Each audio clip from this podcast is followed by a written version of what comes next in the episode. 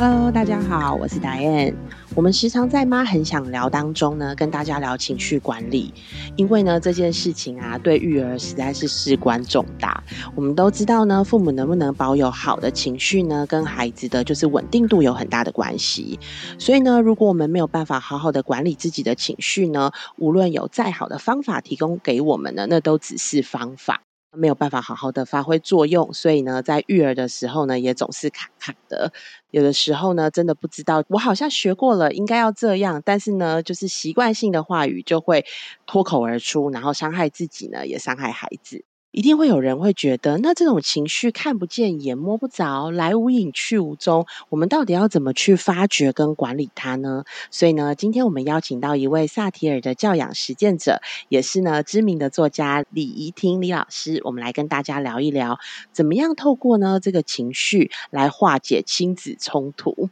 我刚刚也跟老师聊了一下，其实我觉得可能不是只有亲子冲突，是整个家庭的氛围、家人的关系，我觉得都可以透过这个萨提尔，听听怡婷老师呢告诉我们，我来分享一下呢，我们可能可以怎么样的更进一步来让我们的就是家庭的关系更和谐。Hello，怡婷老师你好。，Hello，导演，Hello，各位听众大家好，我是李怡婷。李婷老师，我们想问一下，萨提尔，我觉得在近几年慢慢在网络上面啊，或是我们在搜寻的时候，其实都有这个萨提尔的教养。但是呢，或许就是还是有一些人听了萨提尔，但是对他还不是那么的了解。不知道老师可不可以用浅显易懂的方式来让我们了解一下什么是萨提尔？好，他其实就是一个心理咨商师，他是二十世纪被誉为最伟大的家族咨商的一个推手。那他的这个目标很简单，就是让所有的人都能在家庭里面得到一个爱的连结跟温暖。所以过去我们都知道，心理咨商大概都是 one by one 一对一的个案咨商。那一直到了萨提尔女士，好，她是一位女士哦。这个她以前也是做 One by One 的心理咨商师。那一直到她有一天发现她的个案咨商完了以后，回到家庭里面去，屡屡的回到了过往的惯性。在有一次的一个意外，也就是她在咨商一个女孩子的过程，这个女孩子的妈妈突然介入了咨商，也就是本来是咨商孩子。可是呢，妈妈却不允许智商师在智商他的孩子。她觉得孩子被智商之后，变得脾气比较大，变得比较敢违逆他了。好，那我要用“违逆”这两个字，其实是有用意的。过去这个女孩子，她是比较聆听、比较被动、比较顺从家庭的。可是当她被智商完之后，却勇于表达自己，所以妈妈觉得这个孩子变得很可怕。所以他就要求萨提尔不要再自伤他了。那萨提尔女士觉得这是一个很特别的经历。那因为她自己对人的这个理解是非常足够的，所以她就大胆的邀请妈妈，要不然你一起来陪我们咨商这个孩子，看看我做了哪些事情是不好的，你告诉我，我来修改。所以也就是这样的一个开端，让他接触了这个妈妈，然后让妈妈加入了家族智商的系统，开启了他对于啊，原来妈妈加入以后，这个孩子瞬间就回到了过去没有智商过的惯性，包含内缩，包含不言不语，包含害怕恐惧，包含不敢表达。这个萨提尔觉得，哎，怎么会这样啊？我这个个案快要结案，他有一个起疗程七成。却发现妈妈的加入导致这个孩子回到了过去没有被滋伤的样子，他感到不可思议，所以才开启了他对家族之伤的必要性。好，所以他往后在咨商的时候，都尽可能的可以邀请到每个家庭的成员，因为呃一个人的养成。他其实不是独立于天下的，他势必是从家庭来的，所以所有的人的互动关系对他来说都是很重要的，尤其是爸爸妈妈。嗯，所以这个是萨提尔女士在推动家族之商的时候的一个过程。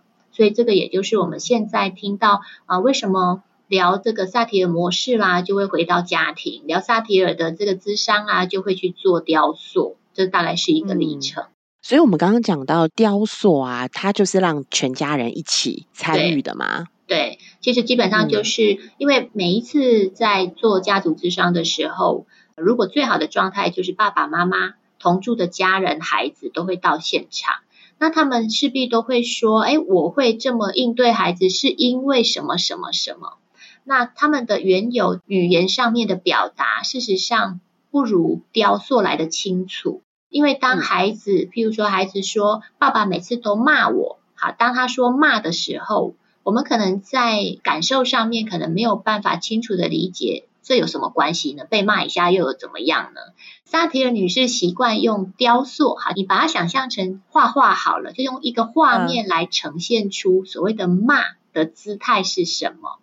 当一个人长期被指责的时候，被别人用食指指着你的鼻子的时候，其实那个压力是很大的，所以孩子的内在就会退缩。就会委屈，长期以来就会感觉自己是不重要的，他就会牵涉到后面一连串的冰山的系统。所以萨田女士借由这样子的过程，让父母知道，你所谓的骂又没什么，事实上它影响的后端是非常非常深远的。这我有印象哎，我之前在做就是夫妻关系工作坊的时候啊，雕塑，我现在才知道这叫雕塑。但以前我们其实就是会应用，刚刚老师有跟我说什么？应对老师是说应对的姿态，对，因为有讨好型，有指责型，然后有这个电脑型，就站在那里不动的。那我遇到比较多的是讨好型跟指责型，因为当一个人在家里习惯性就是一直被骂的时候，那他又想要展现我是有用的，我是有价值的这个情况之下，他会就会容易去讨好那个指责的人。嗯，所以呢，有的时候呃，假使太太是讨好型，然后先生是指责型，然后我们就叫他换过来。先生变成讨好的那个姿态，可能就是单膝跪地，然后手要升高；太太就变成是指责，嗯，然后先生就真的会有感觉说，哇，那被一只手指头就指着自己的额头或鼻子的那种感觉，其实是不好的。对，所以他真的就能够体认到太太的感觉。是，如果各位听众有机会去上工作坊，大概就可以。亲自去体会看看那样的应对姿态是什么样子，因为可能在听描述的时候，我们可能无法理解那个画面。不过刚刚答案说应对姿态，其实在萨提尔女士的另外一种说辞又叫做求生存的应对法则。这两个其实是没什么差别，可是如果是属于一个孩子的演变的话，我们会把它称为求生存的应对姿态。一个孩子，他其实不是天然就有指责的样态，或者是讨好的样态，他一定是为了爸爸妈妈指责我，我要求生存，所以我演变出讨好的样态。那我们又会说，其实每一个人都不会只有固定的一种形态，所以我们在说四种应对形态的时候，不会用指责型，因为型感觉是固定的一种。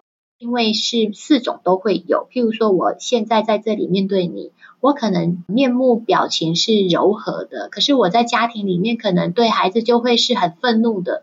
所以一个人不管在什么样的状态里面，它其实都会有这四种，所以我们就只会说它是指责的、讨好的、打岔的、理智的、超理智的，那不会加上一个形式，避免大家误会说我们好像就只有一种形态。好，其实一个人会有四种样态，这样，然后在对应不同关系的时候，会可能产生不一样的样态。对对对，就是我对待先生，我可能就是讨好；我对待孩子，我可能就是指责；外面对老板，我可能就会公事公办的超理智。好，所以一个人的样态是非常多的的。嗯，我记得啊，我在了解这个萨提尔的时候，应该是看到老师的一篇文章。你有提到在萨提尔这边学习到的是对话，因为我们常常会只要讲到对话，我们会想到它就是沟通嘛，可能沟通我们的呃想法呀，说出感受啊，解决问题呀。但是老师其实有讲到一个，就是对话其实是用来贴近感受，而不是拿来解决问题的。是，就是如果你要学萨提尔模式的话，它其实就有一个经典名言，就是问题不是问题，如何回应问题才是问题。那这个白话的意思就是，如果在我们面对同一件事情，我跟答案可能就不一样。譬如关于迟到这件事，有些人可能过往的生命经验就觉得迟到是非常大逆不道的，或者是非常饶不可恕的。可是有些人会觉得啊，迟到就迟到，又没什么关系。当问题发生的时候，如何面对它才是我们真正的考验。好，譬如说像我跟我先生。对于时间的管理跟迟到的这件事情，准不准时这件事情就有很大的不同。就是我是一个爸爸妈妈会要求我们时间非常重要的一个原生家庭出来的人，所以我对于时间的概念是很精准的。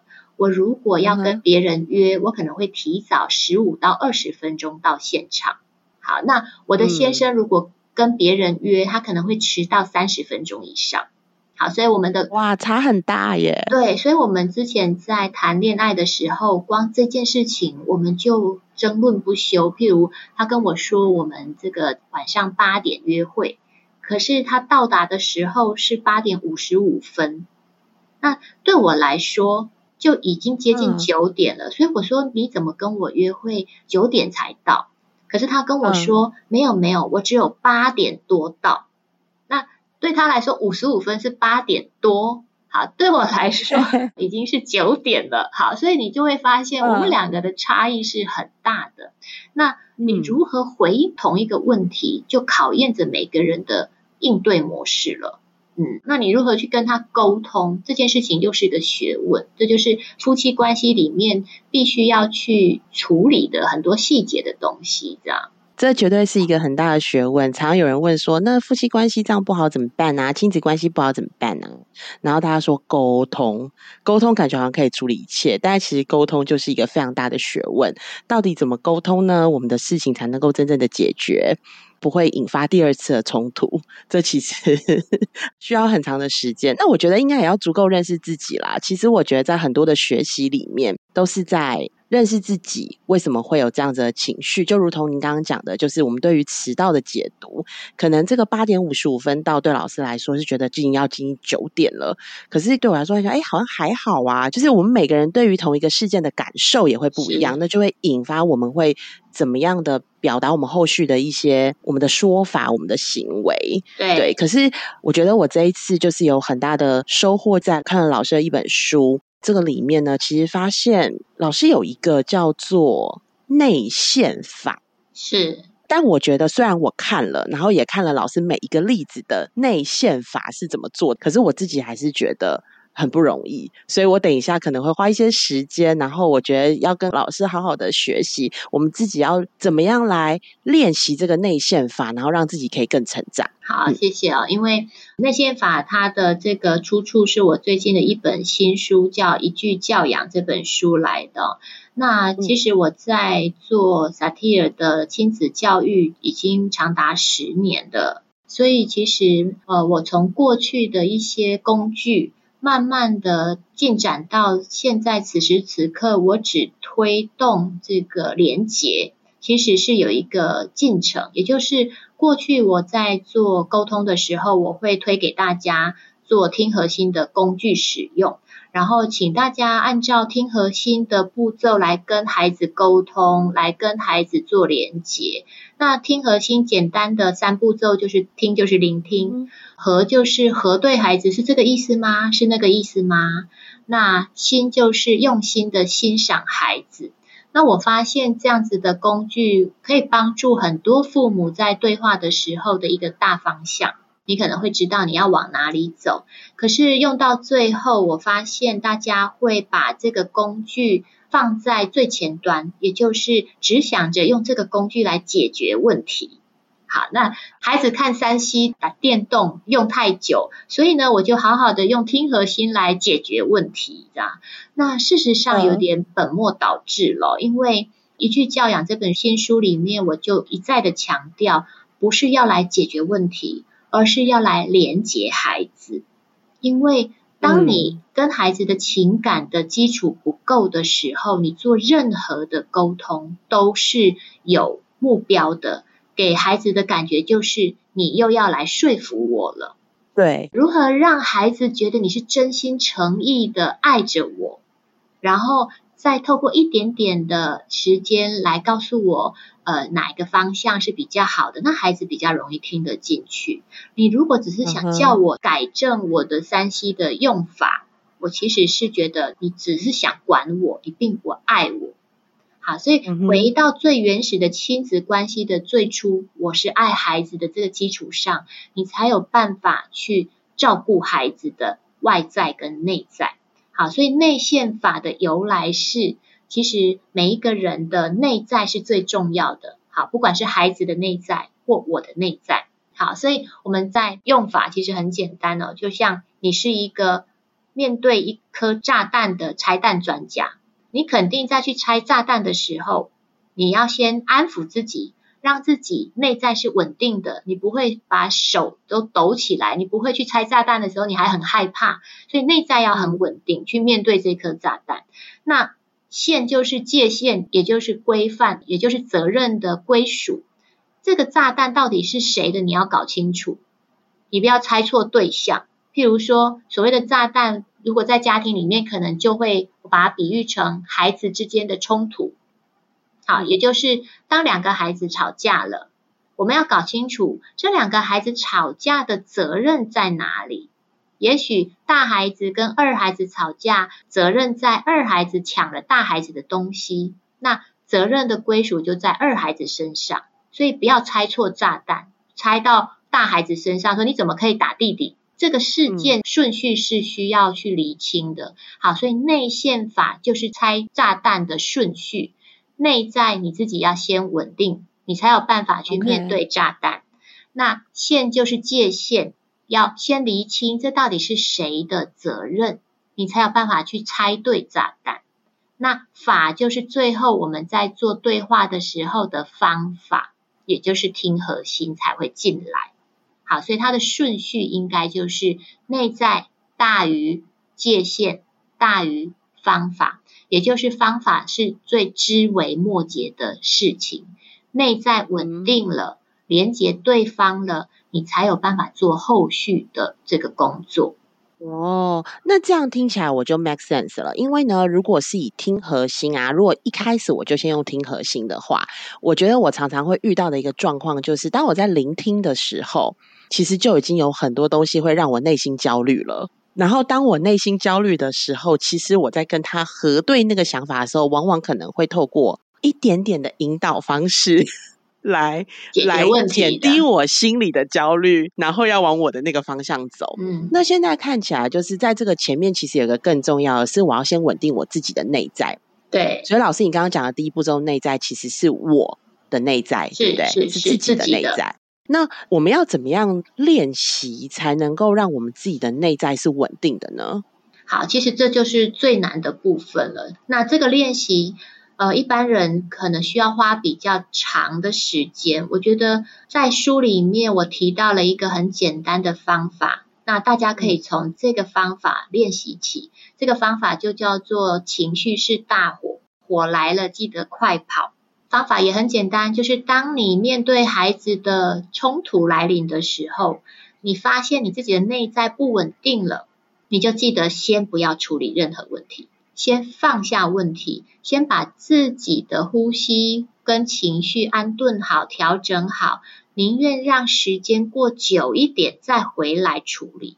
也不要急于当下，因为有的时候你会发现，往往时间拉长了，事情好像就变得没有那么的严重了。所以所谓的内在要稳定，很多时候是因为我们太急于想要在这个时间点解决。其实时间拉长一点，你的内在其实就会比较相对的稳定。好，这是一种方法。可是如果要真正的达到你所谓的，不管发生任何事情，我都可以安然的面对。它是需要一点学习的历程，包含了你的目光要很丰富。好，所以萨提尔女士很喜欢用我们要有丰富的目光。好，什么叫丰富的目光呢？好，在我的新书里面呢，有一篇这个故事，它讲述的就是老大跟老二在晚上。睡觉的时间里面不睡觉，上床开三 C 的 party，因为在我们家，我们网络时间是二十四小时开放的，我是没有锁网路的，所以他们在拥有房间的前三个月呢，他们都很开心的相处。其实过往我的大女儿跟二女儿，其实他们是比较容易吵架的，有争执的，然后在家庭里面是很混乱的。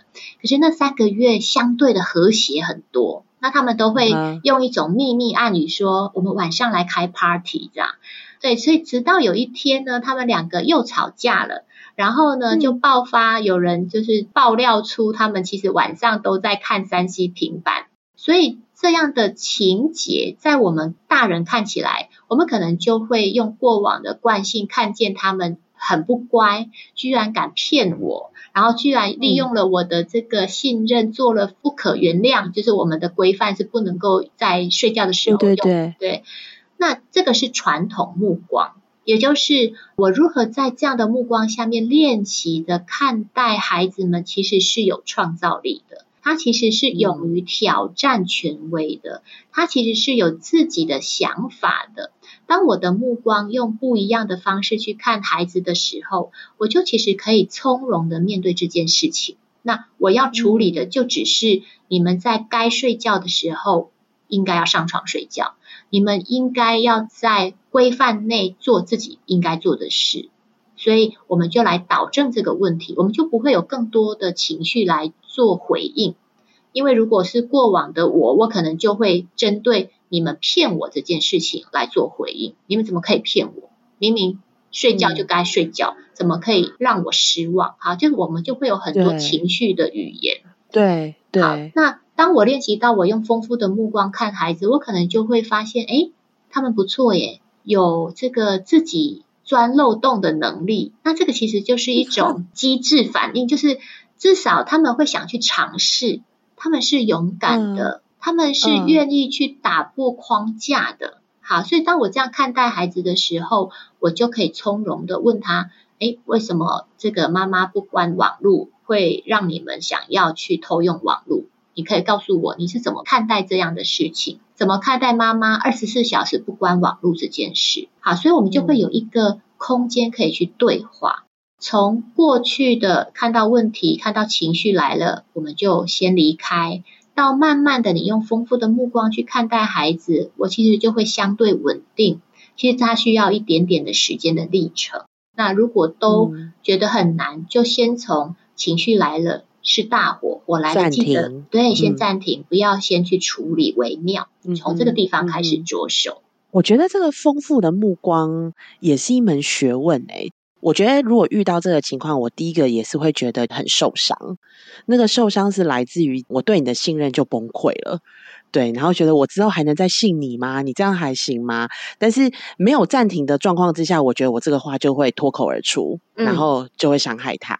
对，那我现在会暂停了。可是到暂停到自己的情绪平稳的时候，还要再产生这个丰富的目光，我觉得那应该也是需要一点时间练习的。就是怎么会跑出这个多元观点？我最近有一个例子是，就是我小孩今年九月要升一年级，然后我开始带他去看一些实验教育的学校。然后呢，我们家庭要被 interview，在这个 interview 的过程里面呢，因为我小孩就是从小可以很自由的探索。所以我觉得，在那个探索的那个程度上面，我自己其实还没有好好的拿捏，因为我可以接受他到处探索。可是如果带他到一个陌生的环境，他不一定别人能够接受。如果那是别人的领域，别人不一定能够接受。所以我都要在去之前先跟他耳提面命：这个阿姨可能并不喜欢你去碰她的东西，所以你不能碰。你要先问。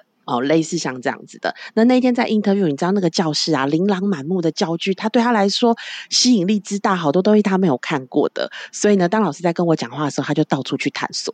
老师还跟他讲说，这里不能先碰哦，那里不能先碰。老师最后呢，就跟我说，哎，发现你这个孩子呢，好像有一点不是那么的稳定，他坐不住。因为老师一开始其实有拿就是纸笔让他画画之类的。对，那因为其实两个老师一起跟我们 interview，但后来呢，另外一个老师就说：“哎，可是啊，当他都看过了，然后呢，他询问过一遍，这是什么？那是什么？他对这个环境、陌生的环境感觉到安全的时候，他是真的就去做你要他做的事情了。这对我来说就是丰富我的目光。我跟我的孩子相处了六年。”之前觉得，哎，在家里他可以自由探索，让他很自在的做他想做的事情，是我 appreciate。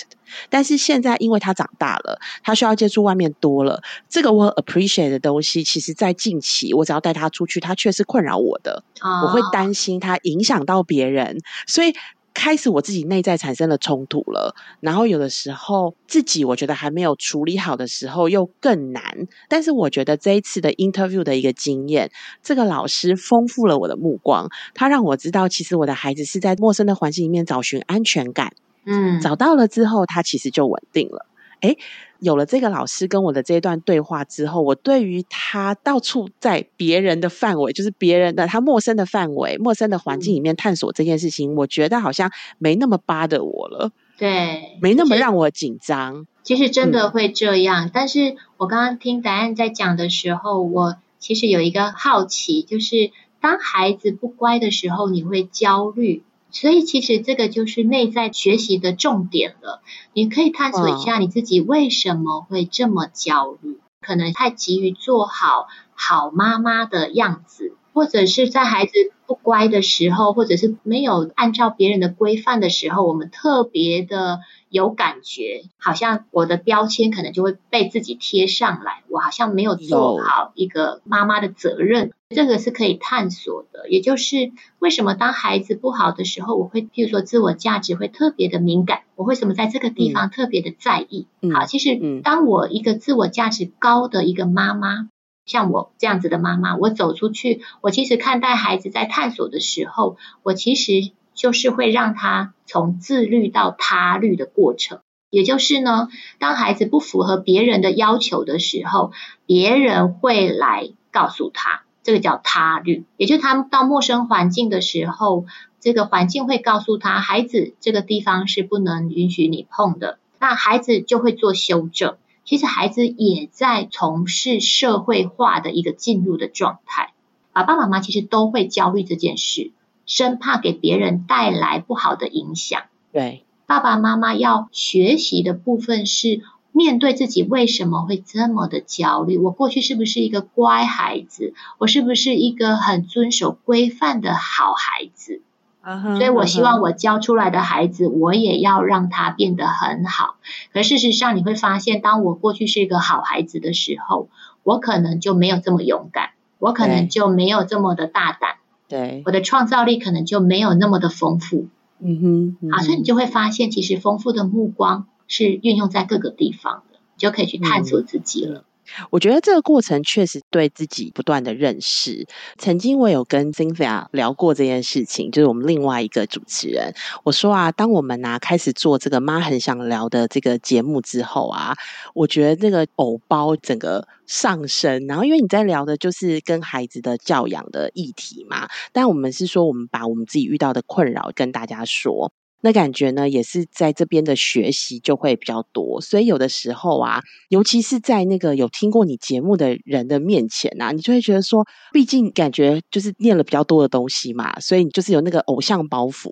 所以呢，当他真的在大庭广众之下乱的时候，不听话的时候，我那个压力真的就会比较大。但我觉得呢，我这一次在读你的书的时候。我有疗愈耶，因 为本来大家都会认为专家一定会比较会教小孩，所以小孩就会比较受教。然后我觉得你这一次愿意把就是你家庭里面的这个混乱分享出来啊，我就觉得对嘛，就让我们有多读一点又怎么样呢？小孩就是这样啊，很自然啊。如果小孩都很乖，刚刚听到你说这个孩子要乖乖坐好，老师要求他画画，其实在我的内在里面就打了一个问号，因为为什么？我有对我有养了三个孩子。如果你的养的孩子有够多，就是你的那个参考数够大的话，你就会知道每一个孩子的天性真的完全不一样。我的大孩子可以在三岁的时候坐下来安定的画画，我的二孩子可能要到六岁、七岁才有可能坐下来安定的画画。可是我的老幺是男生，他一直到今天七岁了，可能都还没办法安定的坐下来画画。所以其实老幺在一个先天的条件底下，就是他是男生的条件底下，然后他又是比较好动的状态的本质，所以他在幼儿园其实是过得非常辛苦的。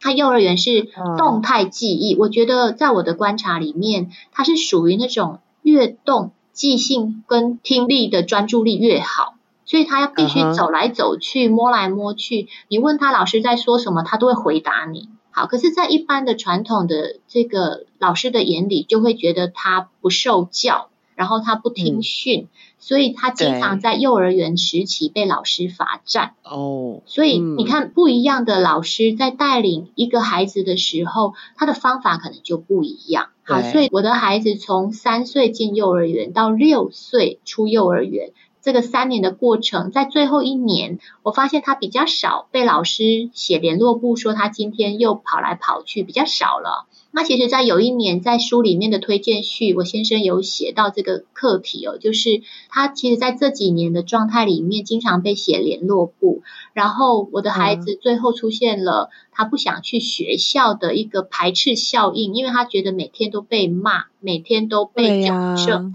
所以他就跟我说他不想去学校了。那其实我这样的一个专家，大家可能会觉得，哎，我好像很可以沟通。事实上，不见得专家就很能够跟任何人沟通，哇，也要看对象。譬如像幼儿园的这个老师，我试图的去跟老师沟通的时候，老师可能就会直接告诉我说，他就是这样不乖，他需要被管教。我最后跟老师说，老师，那因为快要放寒假了，就在两年前吧。我说，老师，为了让他下一次还能够愿意回来，是不是请老师在话语里面可以多跟他做一点点连接，让他在这个学校里面保有一点点的这个爱的连接，让他愿意回来。这样，那老师跟我说，那要看他乖不乖。嗯，好，你看老师在做连接的时候要。讲求的是乖不乖，我才有办法夸奖他嘛。对，所以老师说如果不乖，我也没办法。那我因为没有办法了，因为我知道这个老师他有自己的规条，因为他过去的原生家庭给了他很多的规范。那我在那个瞬间我没有办法去跟他沟通的状态底下，我就转而去跟呃这个幼儿园的主任聊这件事。但我不是跟他说老师不对，我是跟主任说。为了让我的孩子在下学期还能够愿意回来，我不知道主任能不能够多给予孩子一点连接跟爱。那那个主任告诉我的一句话，让我瞬间就很想掉眼泪哦。他说：“妈妈，这个绝对不是你的孩子，我的孩子叫依依。他说这绝对不是依依的问题，因为他不过就是个孩子啊。”嗯，是个孩子就会动来动去。他说：“妈妈，我会好好的跟依依做连接。”那你看，不一样的人，这就是为什么我刚刚说萨提尔的一句很重要的话，叫做“问题本身不是问题，你如何面对这个问题才是真正的问题。”老师说他没有办法在孩子不乖的时候连接他，可是主任却用丰富的目光告诉我。孩子本来就这样，本来就会动来动去。是，所以你看，借由主任这样子说，并且在放学的时候，主任还特地拉着我的儿子到旁边，给了他一些贴纸，告诉他你做的很好。就这么一个动作，下学期我的儿子又开开心心的去学校了。好，这就是为什么我要出版一句教养的主因。我这本书里面主打的不是任何的工具。主打的就是连结力，你要跟孩子要有一个非常好的情感的连结，孩子在青春期的时候，他才不会愤怒的抛下家庭的所有人离家出走。我有看过太多太多的青春的孩子，在自己的能力大的时候，在自己有行动能力之后，他就离家出走了，因为家庭没有温暖的连接，一个没有温暖的连接的孩子。没有人可以理解他，没有人可以靠近他，他就会寻求外面的支持，包含爱情，包含兄弟，包含姐妹，他就会寻找外面的可以理解我的人去依靠。他不要家庭啊？为什么要家庭？家庭对他来说都是责骂的。他为什么要回来？好，所以一句教养这本书，我真诚的希望大家可以做到，即便你什么都不会，你也把过往。我们在生下这个孩子的最初最初的那个念头、那个爱给找回来。其实我们都是爱孩子的父母，我们只是在爱孩子的方法上面用了不一样的方式。我用的是给予爱的支持，而大家可能给予的方法是我用教育管理的方式去告诉他我爱他，可是孩子感受不到爱，那这份爱等于是浪费了。老师，你刚刚有提到，多数我们可能现在还是用教育跟管理的方式来跟孩子相处。那跟我们要用话语来连接孩子，这个有没有一个例子可以让我们更能够明白？好，就拿刚刚我说两个孩子在三更半夜不睡觉玩三 C 产品，那嗯，当我遇到这样的事情，我当然就会告诉孩子我的想法，并且询问他。好，那过往可能父母就会管理孩子，好，哦你们给我玩三更半夜的三 C 产品，我要没收你们的平板，我要关闭这个网络。因为你们让我不信任了，好，这个叫管制管理。那我们都知道，大禹治水是用疏导的方式疏通，嗯，对，所以。他的爸爸才用管制的方式去围堵洪流，所以这个方式在传统的过去里面就是高压的。我告诉你，你因为丧失了我的信任，所以我要把你的东西给没收管理。那很多孩子会因为这样而群起激动，然后去抗拒爸爸的管理或妈妈的管理。所以这件事情是基本上是没有办法做到贴近孩子的。那我的方法很简单，我就是告诉孩子，你可不可以告诉我？对于我二十四小时不关网络这件事情，你怎么看待的？那孩子就会跟我说：“妈妈很信任我们。”我说：“对，妈妈其实非常信任你们。”那这个就是一个爱的连接。我因为爱，所以相信你。所以我的问句里面，我就会好奇：那你是怎么面对我的信任的？那他就会知道，对耶。我用不睡觉来面对妈妈，就是他欺骗了，或者是去偷玩的三 C 平板。虽然我们家是二十四小时开放网络，但是因为我在规范上面，我有清楚的告诉他们，网络虽然是二十四小时开放，可是是你们要运用在学习上面，你们可以不用通过我的同意，你们就可以上去。因为过去疫情的关系，所以他们要上网学习。那可是呢，如果你们是要看抖音或者是影片或者是影集，你们必须先来告知我可不可以看，那我同意了，你们才可以看。所以当他们在三更半夜运用自己的平板上网的时候，他们就已经违反了我们的家庭规范。所以当我说那你是怎么去回应我二十四小时开网信任你们的前提，他就会知道其实他是违反规定的。所以我就会问他那。既然你们没有办法控制，因为他告诉我说他没有办法控制自己的想望，孩子都一样啊，真的很想玩嘛，因为玩游戏或者是看影片真的很好看，我也看过，所以他就说我就是控制不了这样，那我就会说，那你想控制吗？或者是想要管理你自己吗？他说我想，可是我没有办法。那既然他自己本身没有办法衍生出自律，我就会提议，那需要我帮忙。好，注意我的用词，我的用词是需要我帮忙吗？对，而不是我要没收你的。好，这两个意境是不一样的。好，当我说那需要我帮忙吗？他就会想了很久很久，因为他知道什么叫做需要我帮忙吗？所以他就问我说：“妈妈，你会怎么帮忙？”那我说：“我可能就会做一，在十二点的时候关网络。”因为对我来说，我不是要控制你们的网络。对我来说，十二点过后本来就应该睡觉。好，我只是要确保你们的基本的生活习惯要确立起来。好，所以十二点关网。第二个是，如果你要用平板，你可以来跟我拿，我可以先帮你保管。这个是我的方法，你不见得要采用。但是十二点关网，我可能会先做这件事情。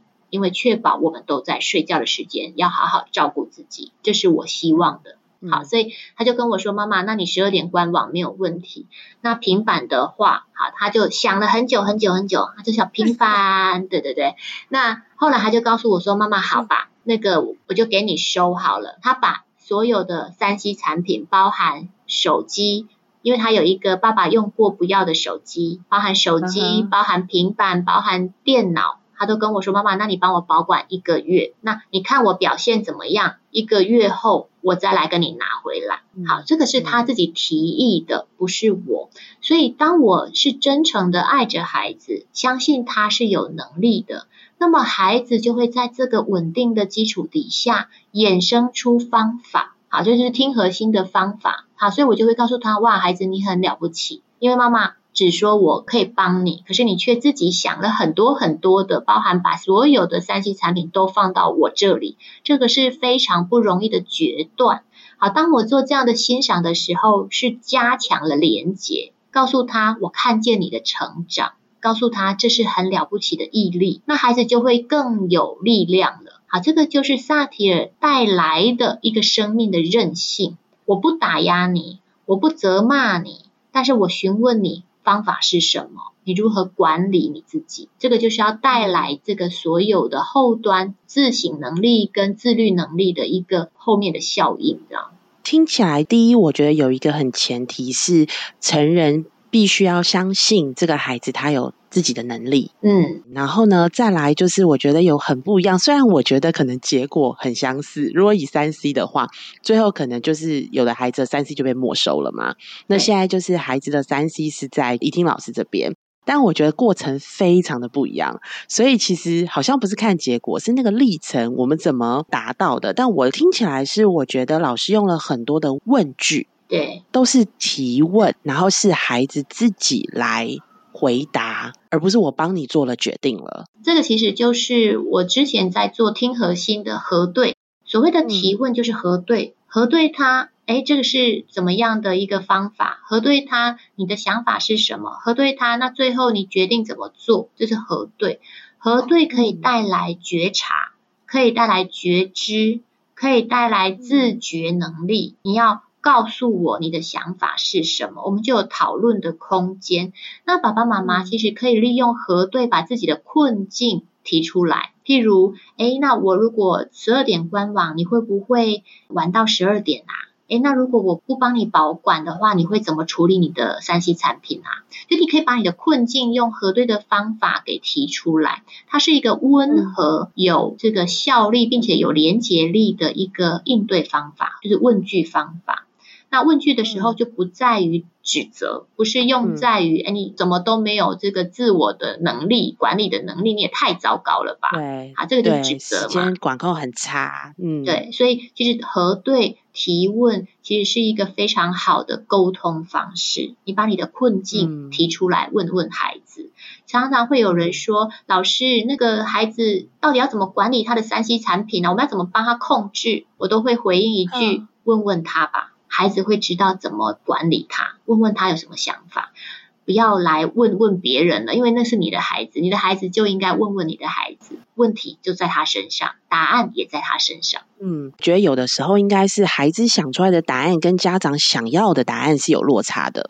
例如说，家长只希望他一天只看一个小时好了，但是孩子就会控制不住，他就想要看更多啊。所以我们在对话之前，我们就有前端设置了目标了。好，我刚刚一再强调，我们不是为了解决问题而去的，我们是为了了解孩子而去的。好，当然我们会希望孩子不要玩太久。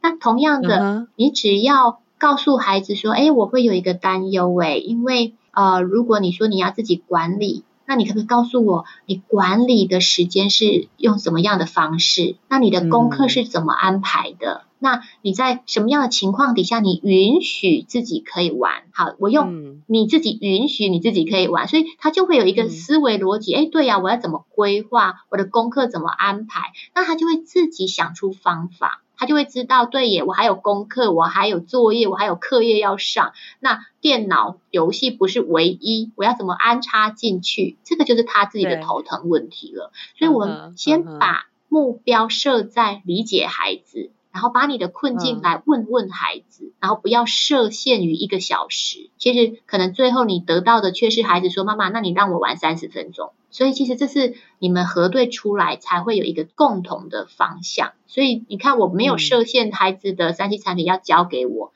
可是他最后交给我了，这是他自己想出来，他就会心甘情愿。如果是我们管理的方式，那他可能就会抗议，为什么你可以收我的东西？那我们就处在一种敌对的关系上面。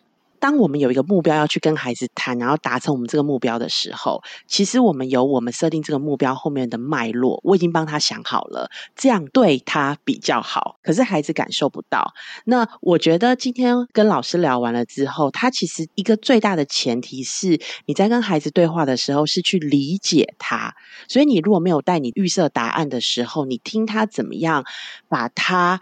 告诉你他的 proposal 的这个脉络讲清楚，嗯，有的时候或许我们就可以透过这个脉络去理解他，这个才是真正的所谓我们相信他有能力可以安排他的生活，解决他的生活。是因为我们最后都得离开他，我们最后都不会照顾他一辈子，他一定得要有自己的能力站起来。就是我们可以给予他的生存的生命韧性的地方。对对，帮助我们的孩子拥有他自己的生命的任性。今天谢谢老师，我觉得无论面对的是孩子或者是伴侣，因为他们都是活生生的人，还有我们的工作的伙伴。情绪，或者是如何好好的说话的这件事情，真的是一辈子都需要修炼的课题。很谢谢怡婷老师，很细致的分享这个话怎么说，然后内在怎么安顿的这个很细致的部分，我觉得非常非常难得。那我自己也学习了很多。老师这边有准备两本他的新书《一句教养》，要送给妈很想聊的听众。获得的方式呢，会在这一集节目的介绍当中。老师也有写了很多的有关于萨提尔的教养书，也可以推荐给有兴趣的朋友。